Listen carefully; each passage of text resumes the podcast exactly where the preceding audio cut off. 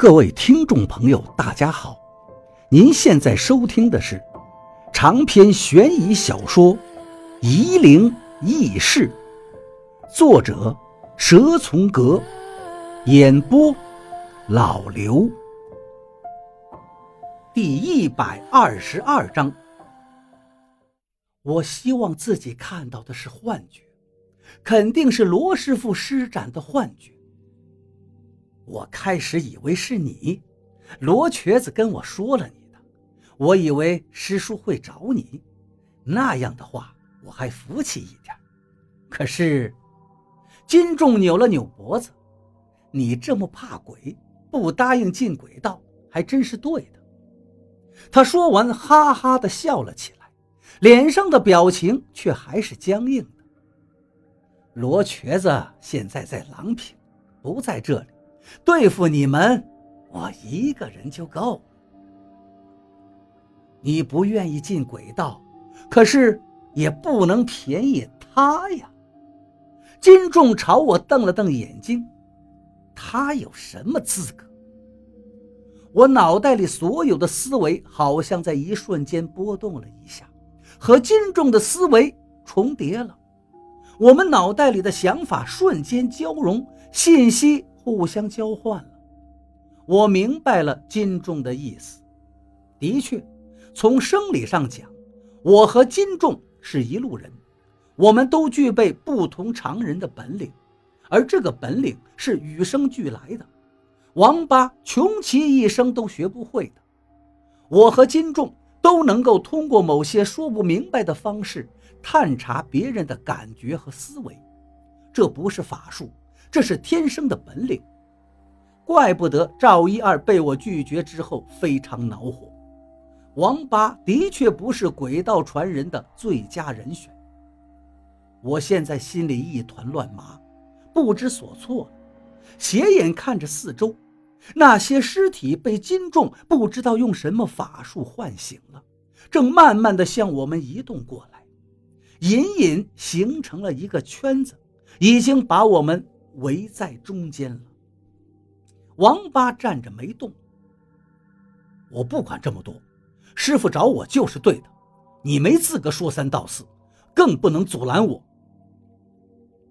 你手上拿着明灵吗？没有，就别用这个口气跟我说话。金仲说道：“师叔还没正式收你呢，你还不是我们鬼道的人。”王八说话的语气很慢。但坚定的很。那又怎么样？你以为你用这些招数对付我，我就能听你的吗？你当律师当得好好的，为什么非要趟这趟浑水呢？金仲的口气软了些。你不该的呀。王八没说话，就是直直的站着。给你个见面礼。金仲从怀里掏出个东西，向王八这边一扔，王八接住，我凑前一看，差点没叫出来，怎么竟是些邪性的东西呀？只见王八手上捏着的东西是个手指头，指头已经乌黑发紫，指节根部套着个鲜红的玉扳指。王八把指头捏在手里，慢慢的看着。眉头紧蹙，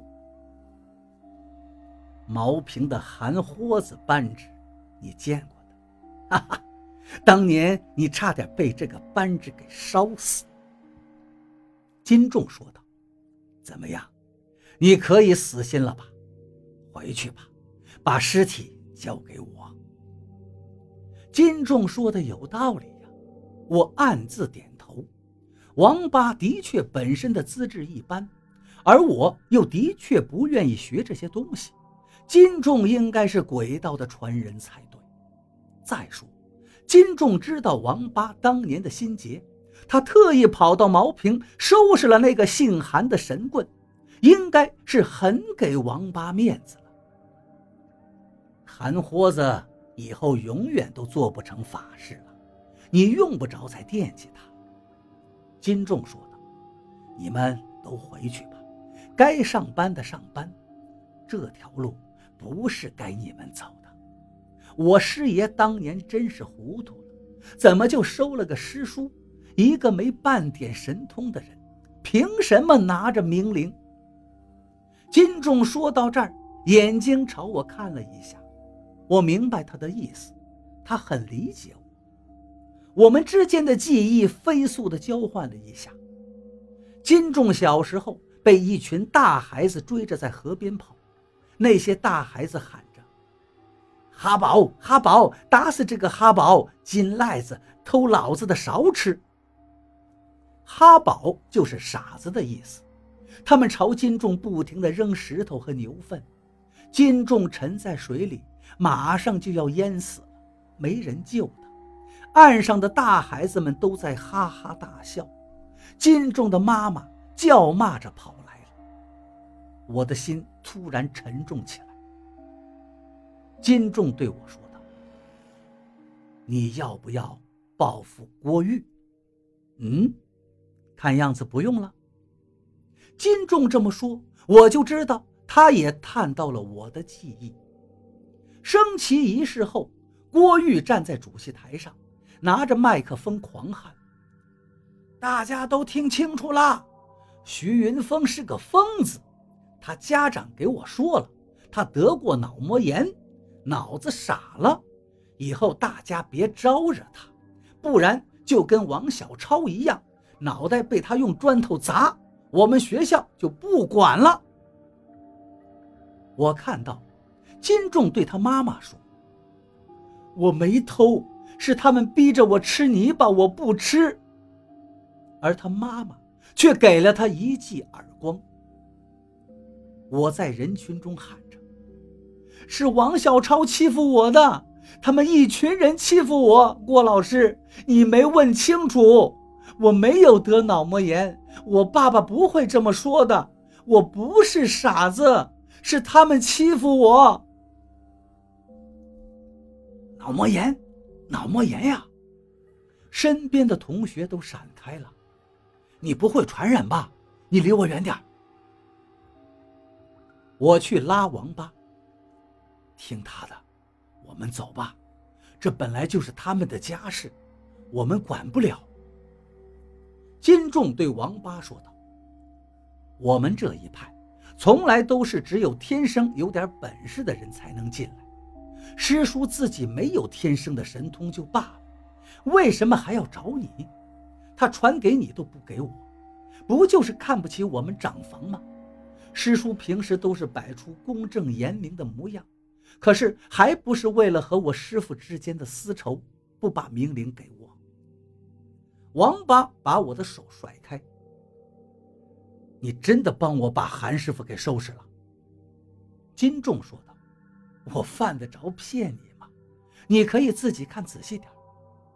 王八把手上的断指翻来覆去看了好几遍，断指的指甲老长，尖尖的，里面全是黑色的污垢。断面的血已经干了，断指的皮肉干枯收缩，伸出一小节指骨，指骨的断处很平整，可以想象。韩豁子是自己把指头放平，让人砍断的，也许就是他自己动的手。王八愣愣地看着断指上的玉扳指，不停地在眨眼睛。谢谢你，王八对金仲说道。我心里一阵舒坦，王八终于肯放弃了。金仲的确聪明，他知道王八学道。就是因为当年韩豁子烧死了王八的玩伴浮萍，专门替王八解决了这个事情，让王八没什么留恋。